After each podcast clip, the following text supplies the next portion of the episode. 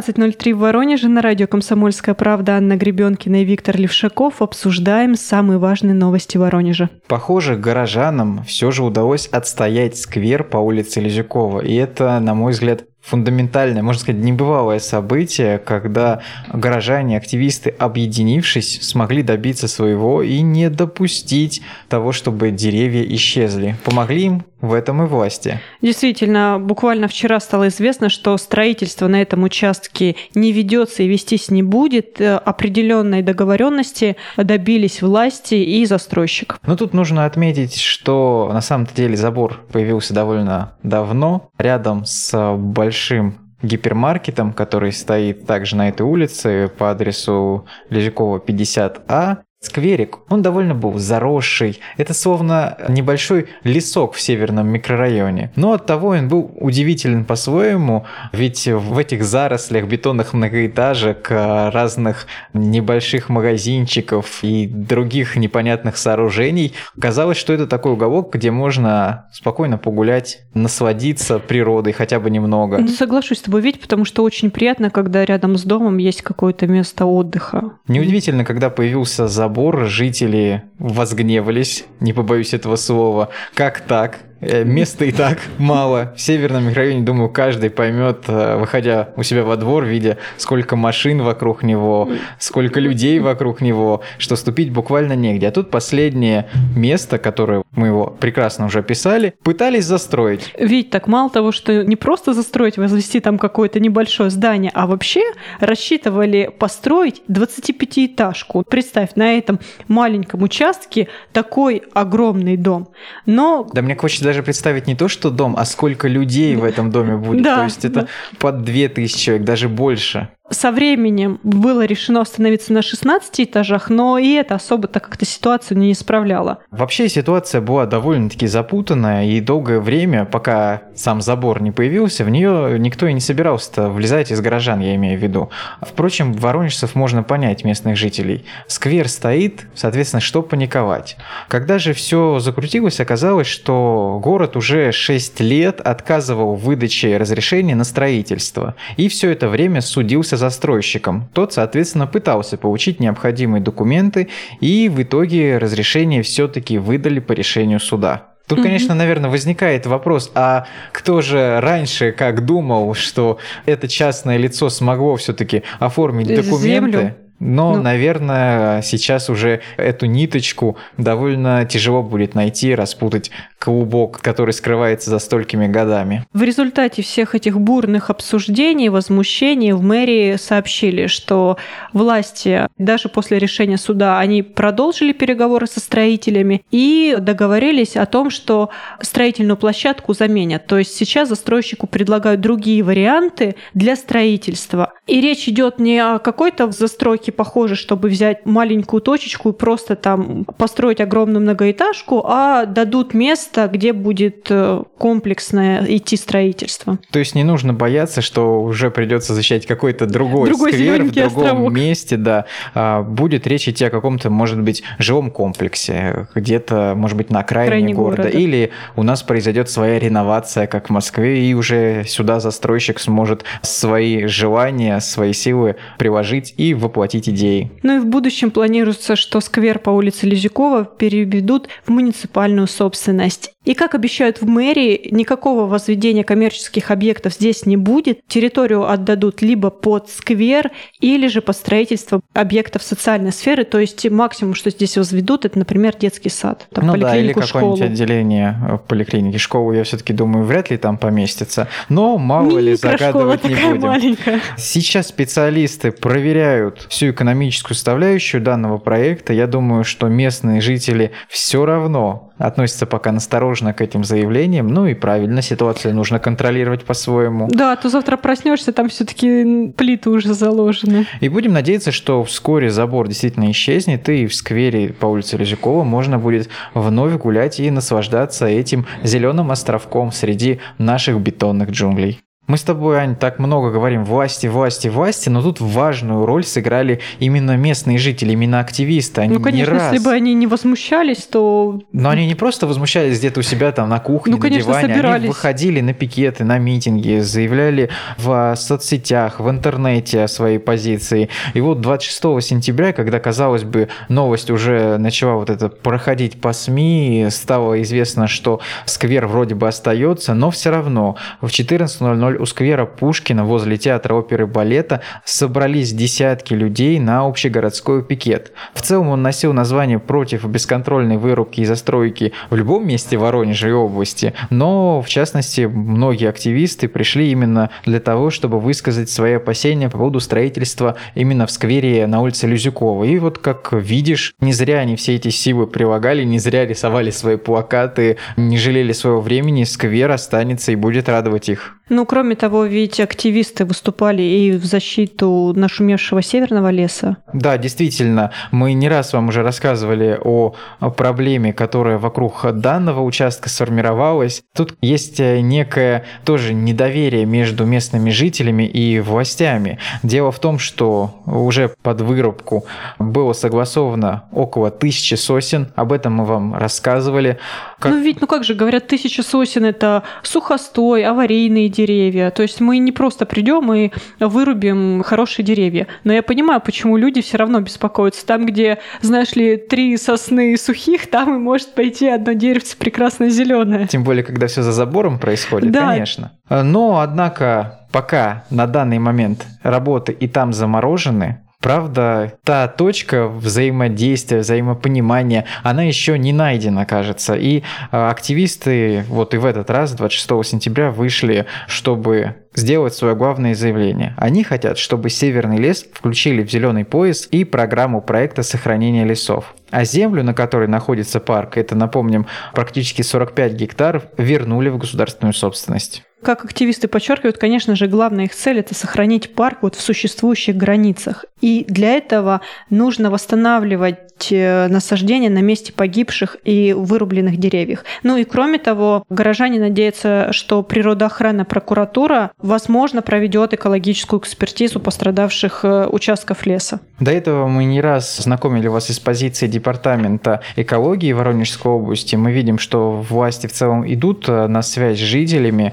обещают, что посадка будет в любом случае, даже если не собственники, то за бюджетные деньги ее произведут, но остается все это дело контролировать, и если действительно такой интерес будет сохраняться, наверняка у этой истории будет положительный финал, как э, со сквером на улице Лежакова. Ведь ну вот очень хочется в это верить. Мне кажется, это такие позитивные примеры того, как э, неравнодушные люди, которые действительно хотят чего-то добиться, они получают желаемого. Не зря ты сказала про неравнодушных людей. Действительно, именно на тех, кто не зацикливается только на работе, доме, мне кажется, держится во многом и город, и вообще интереснее жить становится. Вот, например, с 23 сентября в Воронежской области в рамках экологической акции «Вода России» проходит марафон «Чистый Дон». Наверняка об этой акции слышали далеко не все горожане, но до 29 сентября, если вы активны, если вы хотите не просто слушать об экологии, не только думать, как же Воронеж перестает быть городом-садом, а именно поспособствовать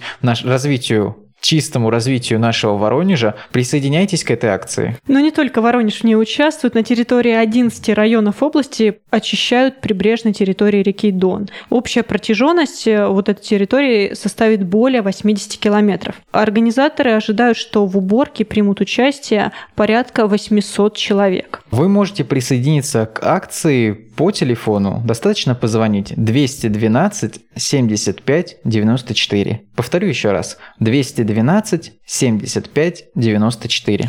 С апреля по август на территории нашей области провели уже почти 200 мероприятий по очистке от бытового мусора и различного древесного хлама берегов и прилегающей акватории водных объектов общей протяженностью почти 340 километров. И во всех этих акциях приняли участие более 10 тысяч человек. Приятно знать, что экология в наше время становится не просто учебником по предмету в школе, о какой-то значимой сфере нашей жизни. В Воронеже проходят э, вот такие удивительные мероприятия, а в октябре, например, с 9 по 12 пройдет вообще неделя стрелки, там архитекторы, антропологи, разные кураторы культурных проектов поговорят о потенциале Воронежа в смысле его креативного развития с точки зрения не только экономики, но и как раз экологии. То есть как все это может взаимодействовать, как город-сад может жить при этом давая нам современный комфорт и удобство. Вот хороший пример тому наш фестиваль, который постоянно проходит, он носит такое название «Город-сад» те объекты, которые постоянно появляются на нем. И вот хорошая новость, кстати, для горожан. Многим в этом году понравился арт-объект «Театр начинается с вешалки». Это довольно интересная композиция. Не знаю, как правильно написать, это нужно просто видеть. Ну, я бы сказала, что это такие некие скамеечки со спинками, выполненными в виде вешалки. Но мне кажется, это правильно, когда люди заботятся о своем городе и любят его. Тем более, когда такие хорошие объекты остаются с нами на долгие годы. На этом мы сейчас сделаем небольшую паузу и после нее сразу продолжим наш разговор.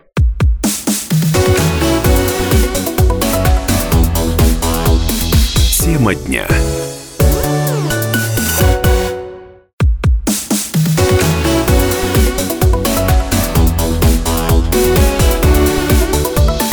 Тема дня. На 97,7 FM Анна Гребенкина и Виктор Левшаков продолжаем обсуждать самые важные новости Воронежа и региона. 25 сентября в Воронеже был настоящий футбольный праздник. Именно такими должны быть встречи профессиональных команд. Факел Арсенал может быть не самая громкая вывеска со стороны какого-то стороннего человека, который не очень интересуется спортом, но именно та атмосфера, которая царила на нашем домашнем центральном стадионе профсоюзов, она покоряет. Это был матч 1-16 финала Кубка России по футболу, если кто-то этого не знал или до сих пор даже не знает. Но покоряет другое. Вот, например, Ань, не знаю, насколько тебе интересен футбол именно наш региональный. Ну, Виктор, несколько раз я была на домашних матчах «Факела». Вот это уже интересно. Но именно эта встреча, она была особенной. Казалось, что наши воронежские организаторы подготовились к ней с максимальным размахом. Уже с 18.00 на трибунах художники наносили аквагрим в клубных цветах факела. Была запланирована автограф-сессия с вратарем нашей команды Дмитрием Кортневым. В этот же день можно было сфотографироваться с талисманом команды. Везде можно было приобрести атрибутику факела, подкрепиться в зоне питания, что кажется вроде бы обыденным, но пока даже этот сервис меня удивляет.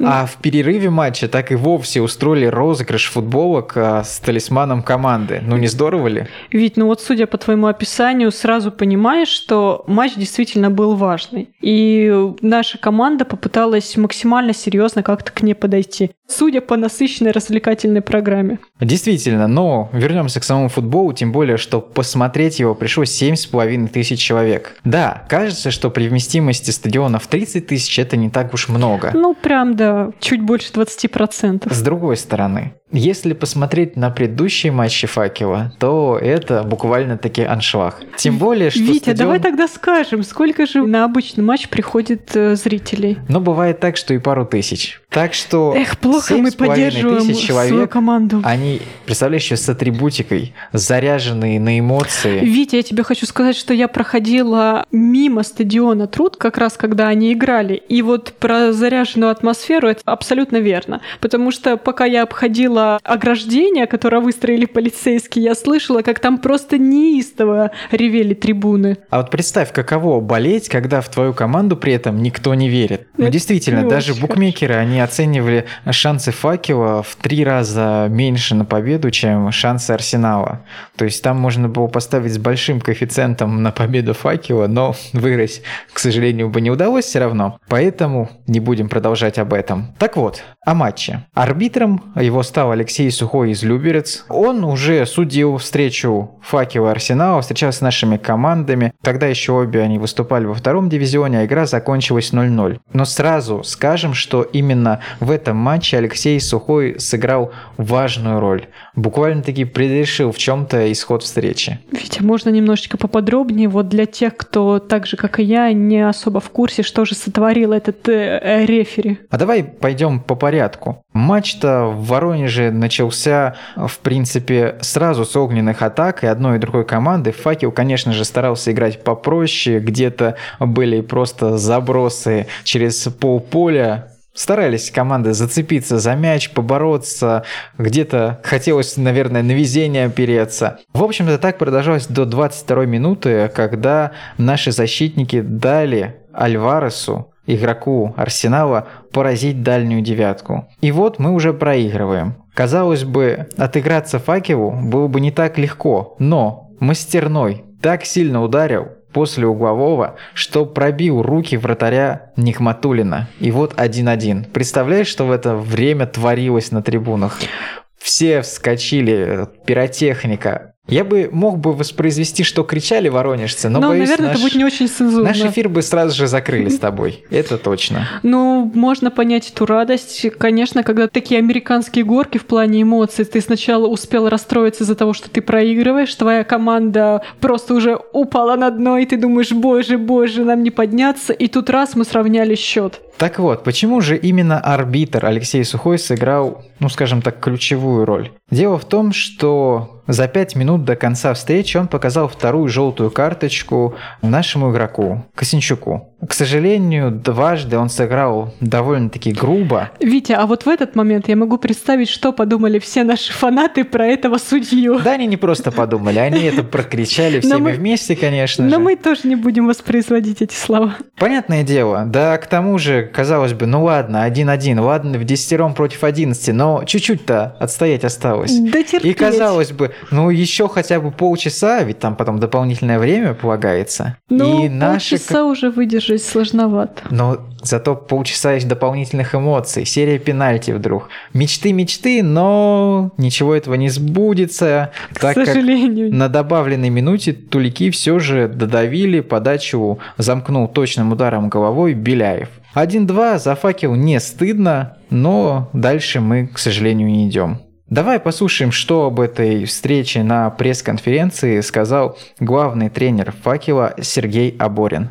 Типичная игра младших по рангу со старшими. Такое часто бывает, когда футболисты хотят хорошо себя проявить. Тем более, я думаю, очень большое значение. Они же увидели, сколько людей, сколько болельщиков. Это всегда придает дополнительную мотивацию. Хотя и так нормально готовились и прекрасно знали о пожеланиях и болельщиков. Встреча же была. Поэтому в плане самоотдачи, движения тут нормально все было немного. Нам опять не везет. Быстрая травма черевко, незапланированная.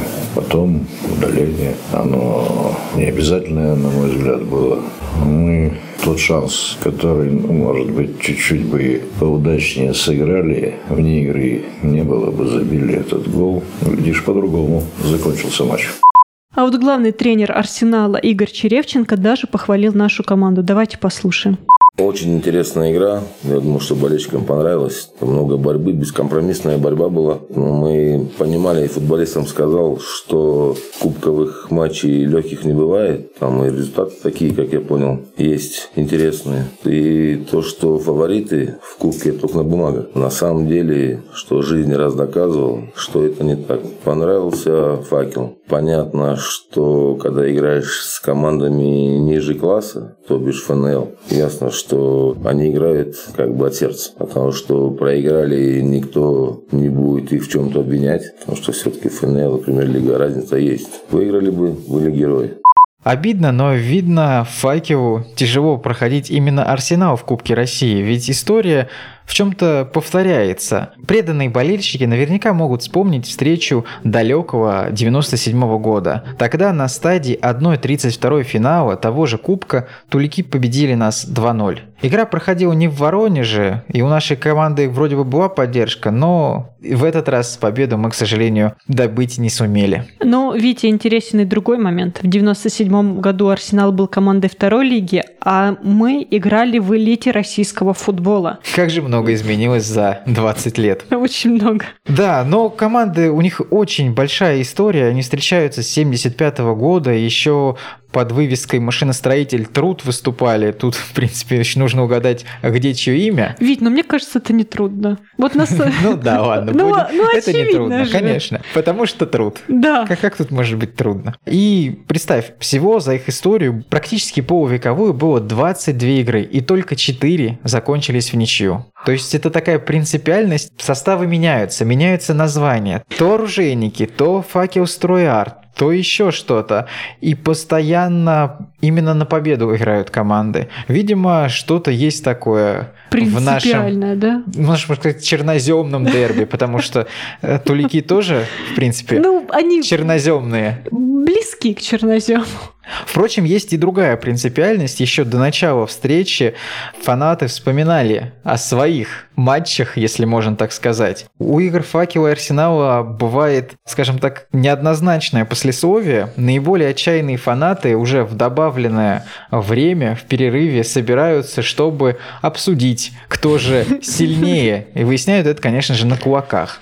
Аргументы достойные, порой доходят до 50 доводов с каждой из сторон, и учитывая, сколько гостевых болельщиков обычно приезжает, полиции нужно быть внимательнее. Ведь хочу сказать, что и во время этого матча произошел один инцидент с фанатами. Да это не просто инцидент, ведь его подхватили все федеральные СМИ, и Воронеж наш опять немножко так прославился, если можно сказать. В перерыве матча, после того, как как раз наша команда сравняла счет, фанаты зажгли много пиротехники, и из-за этого загорелось сиденье. И вот по свидетельству фанатов, э, когда оно уже догорало, подъехали пожарные, развернули рукав и направили струю воды вот в направлении этого сиденья. Конечно, у людей было время, чтобы отскочить от вот этого ледяного душа, но некоторые фанаты то ли не успели, то ли не посчитали нужным этого делать. Ну и, в общем, так, можно сказать, искупались немножечко. Но учитывая температуру на улице, я думаю, это было не лучшее приключение в их жизни. Остается пожелать фанатам здоровья. На этом мы сейчас прервемся и сразу после небольшой паузы расскажем, какие места культурных мероприятий можно посетить в ближайшее время.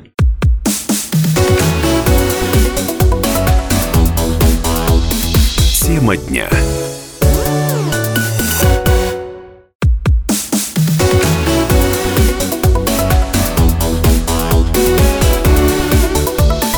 Тема дня.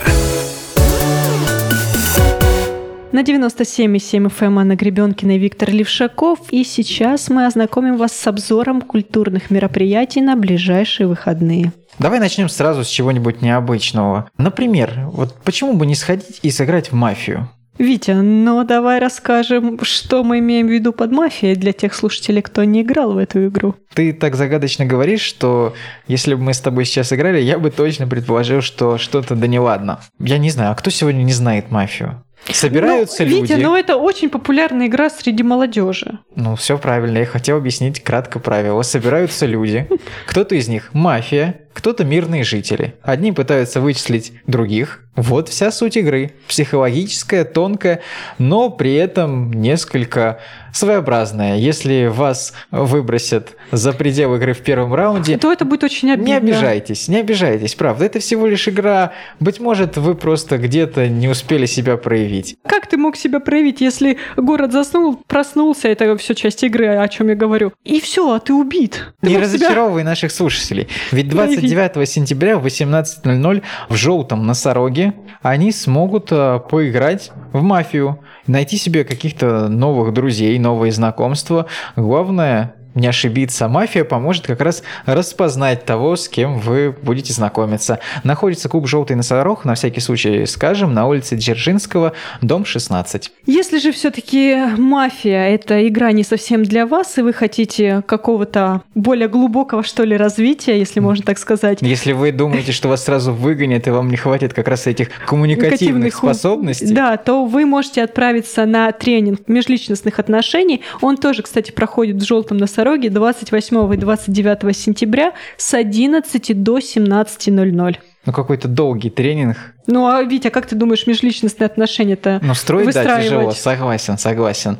Но если вы любите более короткие мероприятия, но при этом не менее насыщенные, то можно, как всегда, по старинке просто сходить в кино. Тем более, что ленты нас ожидают необычные. Достаточно посмотреть на актерский состав. Брэд Питт, Томми Ли Джонс, Рут Нега, Дональд Сазерленд. Ну, кто вам еще нужен, чтобы пойти и посмотреть к звездам? Витя, давай не будем томить наших слушателей и расскажем, в чем суть этого фильма. Смотрел «Интерстеллар»? Да, и он мне очень не понравился. Тогда тут, конечно, возникают вопросы. Стоит ли тебе ходить и на этот фильм? Ведь действие его, опять же, происходит в далеком будущем. В космическом пространстве. Конечно да? же, речь пойдет о космосе. Ну, к звездам же он не просто так называется. Дело в том, что коммерческие полеты на Луну стали рутиной. Например, земляне уже спокойно живут на Марсе, и есть такая новая надежда, новая планета, где мы будем жить по-новому. Такие прям лозунги. Однако по-прежнему продолжаются поиски внеземного разума, которым озабочены буквально все. Однажды на Земле и в других точках Солнечной системы начинается волна непонятных энергетических выплесков. Космонавт, которого, к слову, играет тот самый Брэд Питт, вызывает начальство и поручают ему секретную миссию Именно он должен отправиться на Нептун, ну и, соответственно, все разведывать. Есть и вторая линия. Сам космонавт не просто так отправляется на Нептун. Он сын самого знаменитого космонавта в истории, соответственно, именно по ленте. Он уже 30 лет не знает, где его отец, тот пропал со своей космической экспедицией в глубинах космоса, и теперь вот предстоит им как-то воссоединиться и, вероятно, вместе распознать секреты То есть он полетит галактики. на Нептун, найдет там своего потерявшегося отца, который 30 лет уже непонятно где скитается, и они вместе спасут нашу галактику. А вот спойлеры я не буду рассказывать. Витя, в общем-то, ты зря смеешься. Там Вот есть любовная линия. Это мужской фильм. Это настоящий мужской фильм о мужской любви. В Кошмар. самых лучших ее проявлениях, а не как вы могли бы подумать. Дело в том, что действительно эта лента в целом похожа на то, что выпускал режиссер и до этого. И речь идет, например, о затерянном городе Z. Был такой фильм про британского путешественника в Амазонии. И те, кто его смотрел, наверняка поймут, о чем я говорю. Это довольно такая старомодная лента, в чем-то наивная, но как путешествие на один раз в кинотеатре вполне может сгодиться. Хорошо, Витя, если я не хочу к звездам, что еще можно посмотреть э, в кинотеатрах в ближайшее время? Можно рискнуть и отправиться на «Призрачный патруль». Фильм необычный, и в то же время самый простой. Ведущий успешного телешоу прекрасно справляется со своей ролью умелых охотников за привидениями и прочей нечистью. Он попадает в заброшенный особняк, который полон паранормальных секретов. И вот теперь он думает, как бы не умереть от страха и, соответственно, не опозориться перед поклонниками. Ну, мне кажется, что это такой очень легкий фильм. Конечно, это очень легкий фильм, фильм под попкорн. Единственное, что смущает, что его режиссер Тони Уэст пока что ничего не выпускал. О, ну да, выпустить сразу такой посредственный, возможно, фильм, это не очень хорошо для первой работы. Но для кинотеатра, опять же, для фильма, может быть, на один раз, для того, чтобы просто посмотреть легкую историю, а этого более чем достаточно. Тем более, что лучше всего оценить «Призрачный патруль» по трейлеру, там будут самые лучшие моменты, и вы тогда поймете, ваш это фильм или нет. Витя, ну давай теперь перейдем к театральным постановкам. Да, что там у нас? Ведь театральный сезон у нас стартует, насколько я знаю, премьеры грядут. Да, Витя, ты совершенно прав, потому что почти все воронежские театры начинают э, новый сезон с премьер. Не стал исключением и театр юного зрителя. 56-й сезон они начинают с воскресенья. Это роман Толстого. Если кто-то подзабыл сюжет этого произведения, то перед нами открывается история князя Нехлюдова и простой девушки Катюши Масловой, которая попала после соблазнения в публичный дом, а потом в тюрьму и на каторгу по обвинению в убийстве которого не совершала. И вот на фоне вот этого безразличия бюрократической машины в некогда беззаботном и несерьезном князе просыпается участие и совесть. Хотя постановка проходит в Тюзе, я бы не назвал э, ее детской. Во-первых, э, здесь есть возрастное ограничение 16+.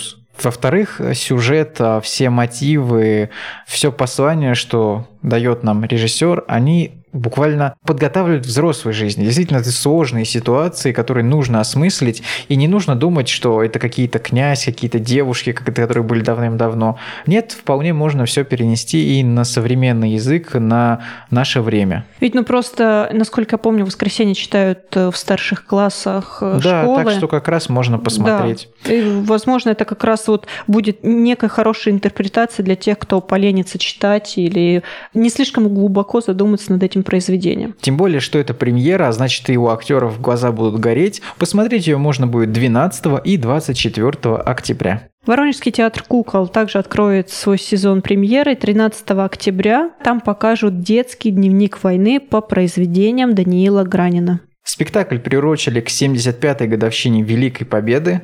Постановка покажет нам ужасы войны блокадного Ленинграда. Тут важно, наверное, отметить декорации, потому что ну, совсем юные зрители, которые обычно и приходят в театр кукол, они многое воспринимают, ну, то, что видят, собственно да, говоря. Да, декорации. Как все это выглядит. Вот здесь представят неяркие декорации, военный антураж, например, печка-буржуйка, весы с хлебным пайком, продуктовые карточки. Все это нас погрузит в атмосферу каждого дня вот описано в тех э, дневниках э, людей, которые пережили эту войну. Это нечто неповторимое, я думаю, это важный опыт для современных детей. Ведь, ну вот мы перечислили с тобой только два театра и две премьеры. Конечно же, их намного больше в нашем городе, но уже судя даже по этому, я могу сказать, что очень здорово начинается театральный сезон в Воронеже. Очень мощно и интересно. Тем более, что у горожан есть и другой шанс проявить себя.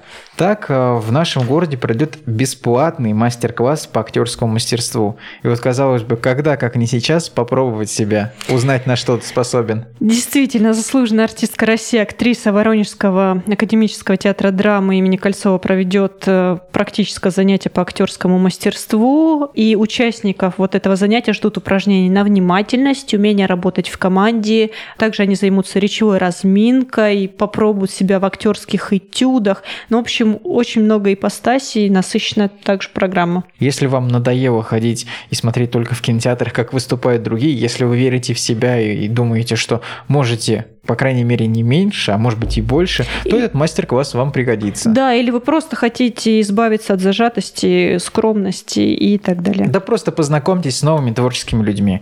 Вас ждут не побоюсь так сказать, 30 сентября в 19.30 в школе театра на улице Орджоникидзе 6. Вход по предварительной регистрации.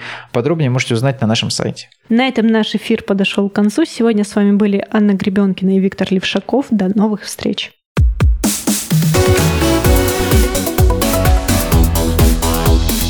Тема дня.